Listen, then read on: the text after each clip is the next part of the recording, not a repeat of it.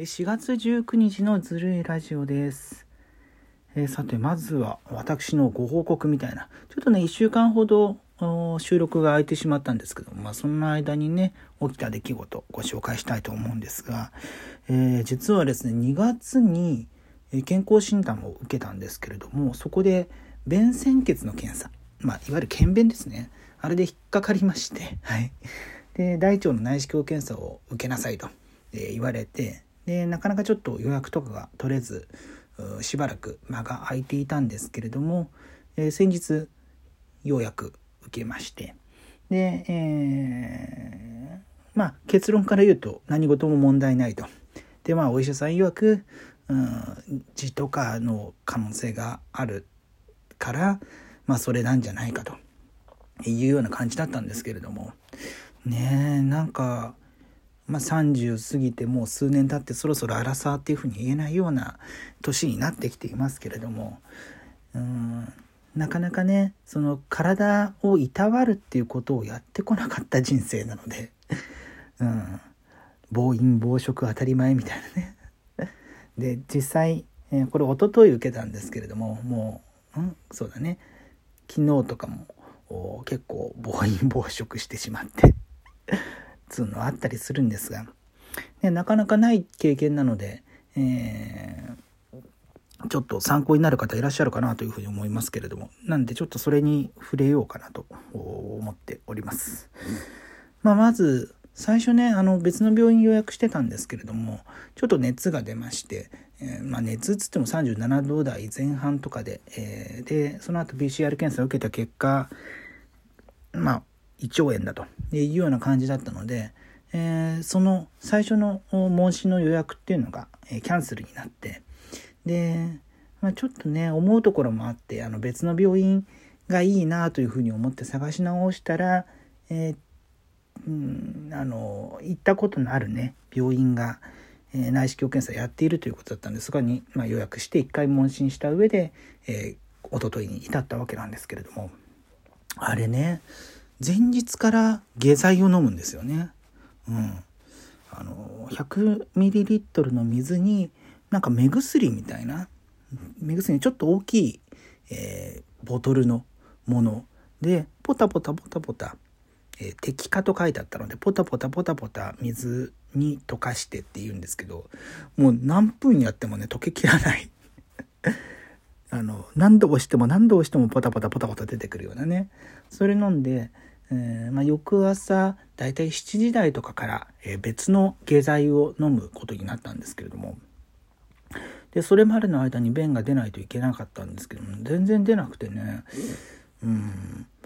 なんかこのまんまで大丈夫かなと思ってたら明け方になって出たんですがそんなこんなでねあの眠れなくて。1時間2時間おきで、えー目が覚めてね。でトイレ行ってみて、まあ、力んでみるんだけれども出ないと。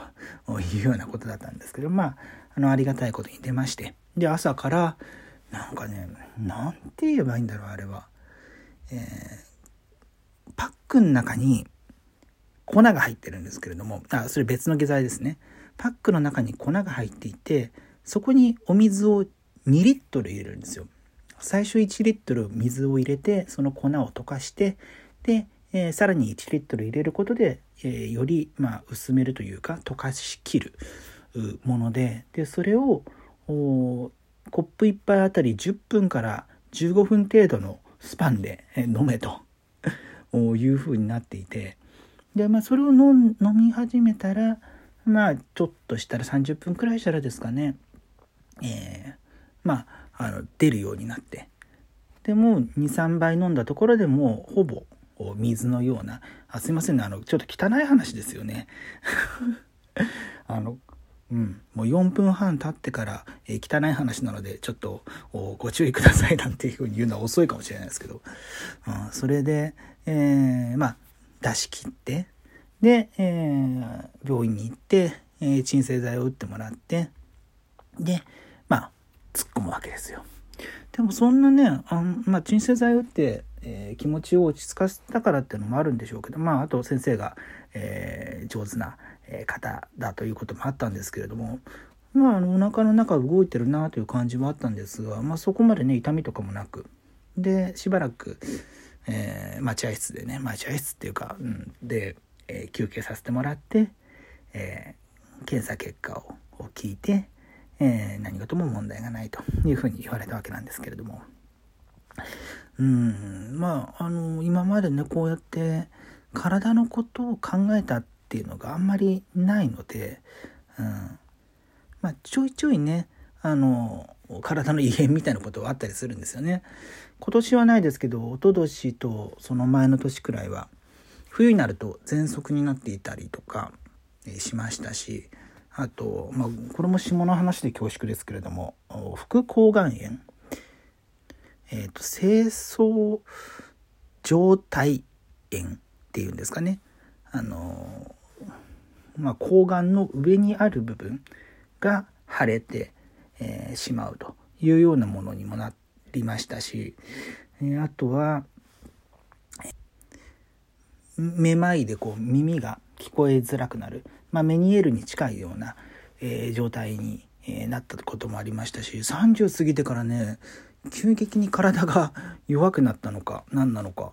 あそういうものが立て続けに起きていて、うん、体の心配をしているわけなんですけれども。なんかね、うん、まあちょっと不節制な毎日なので 立て直さなきゃいけないのかななんて思ったりする日々でございます。さてですね、あの、個人的な話を結構、え割いてしまいましたけれども、ニュースの話題もね、えー、行こうかなというふうに思います。えー、まあ今日月曜日ですけれども、コロナの感染者数結構多いですね。うん、大阪719人。まあ、あの、月曜としては最多というふうになっていますね。うん、で、まあ、東京もね、あの、1月以来の月曜の最多みたいな感じでしたよね。うんでまあその一方でワクチンが、えー、接種できるのが遅くて来年になる可能性みたいなね人もいるっていうようなことも伝えられていてまだね4月なのにね、うん、半年以上先でもワクチン接種できないのかなと思うとちょっといつまでねこうギスギスした心持ちをね続けていかなきゃいけないのかななんて思ったりもしますけれども。うん。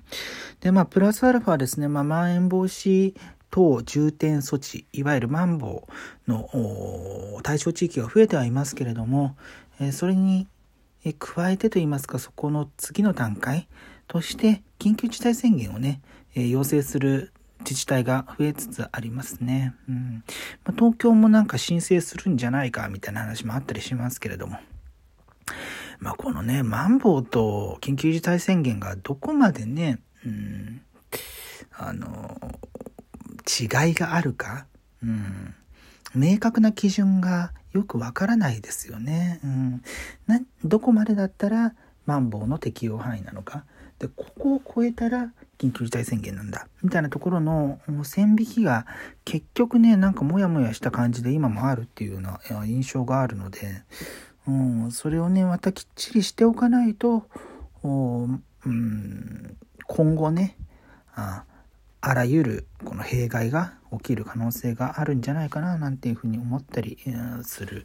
わけでございますね。まあ、大阪についてはね、マンボウ適用から今日で2週間ということで、まあ、2週間、マンボウの状況下であっても、感染拡大を抑えられなかったっていうところを受けてね、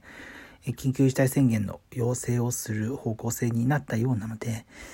まだね、この2週間という区切りをどう見るかというところが、え、結構ね、うん、基準にはなっているんでしょうけれども。